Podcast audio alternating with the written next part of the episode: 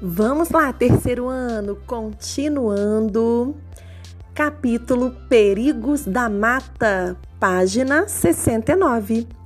Chocada com a agressão à floresta encantada, desci da canoa e quis correr na direção do mateiro, mas Bira me deteve.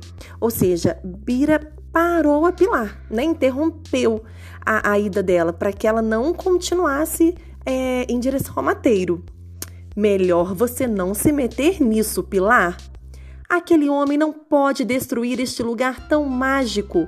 Vamos lá, ele vai ter de nos ouvir. Acontece que ele deve estar cortando a árvore para atender a alguma encomenda. O pau rosa é muito usado na indústria de perfume, contou Bira. Árvore também vira perfume? Nunca imaginei. Cada árvore é usada para uma coisa, Pilar. Tem muitos mateiros que vivem da extração da madeira, amando de gente braba, poderosa. Então, olha só, agora deu para a gente entender pelo contexto, certo? Que é o mateiro. Ele vive da extração da madeira, ou seja, ele retira as madeiras da floresta para a fabricação de diversas coisas.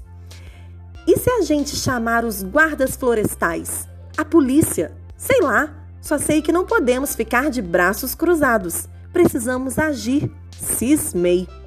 De repente, ouvi assovios na mata.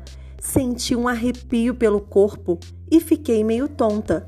Logo depois, passou por nós um ser com cabelos de fogo que vinha montado sobre um porco do mato. Não sei dizer se ele estava de frente ou de costas, porque tinha os pés virados para trás e vinha seguido por vários porcos do mato, que guinchavam furiosos, mostrando seus dentes grandes e afiados. Com medo, Maiara e Bira logo se esconderam atrás de um arbusto. Breno e eu agarramos samba e fizemos o mesmo. Através das folhas, víamos os porcos do mato cercando o mateiro, prontos para atacar. Assombrada, perguntei baixinho a Maiara: Quem é esse dos cabelos de fogo? É o Curupira, respondeu minha amiga. Mas ele é do mal? O Curupira sempre protege a natureza, Pilar. Ele detesta quem maltrata a floresta. Está aí. Já gostei do Curupira. Deve ser boa gente. Falei. Mas é melhor não se meter no caminho dele, disse Bira. Ou seja, nada de querer ficar amiga dele, como você faz com todo mundo, ok, Pilar? pediu Breno. Diante de todos aqueles comentários, tratei de ficar quieta, observando o Curupira de longe. Então, Bira contou que o Curupira mora na Sapopema da Sumaúma e gosta de ganhar presentes especialmente fumo e cachaça. Como não tínhamos nada disso, improvisamos outros presentes que colocamos junto das raízes daquela árvore enorme. Eu deixei um dos meus apitos de chamar passarinho. Maiara ofereceu algumas ervas que trazia em sua bolsa de palha. Bira colocou ali seu canivete. Breno, que não liga muito para essas coisas, não deixou presente algum. Ao sairmos de trás da Sumaúma, ouvimos um guincho horrível e fechei os olhos para não ver o mateiro ser devorado vivo pelos porcos. Logo depois, no entanto, Breno me cutucou boquiaberto. Você viu, Pilar? Os porcos sumiram, viraram morcegos. Como é possível? O curupira tem muitos poderes. Sempre pode se transformar em outros, informou Maiara. E será que estes morcegos são carnívoros? Será que vão morder o mateiro?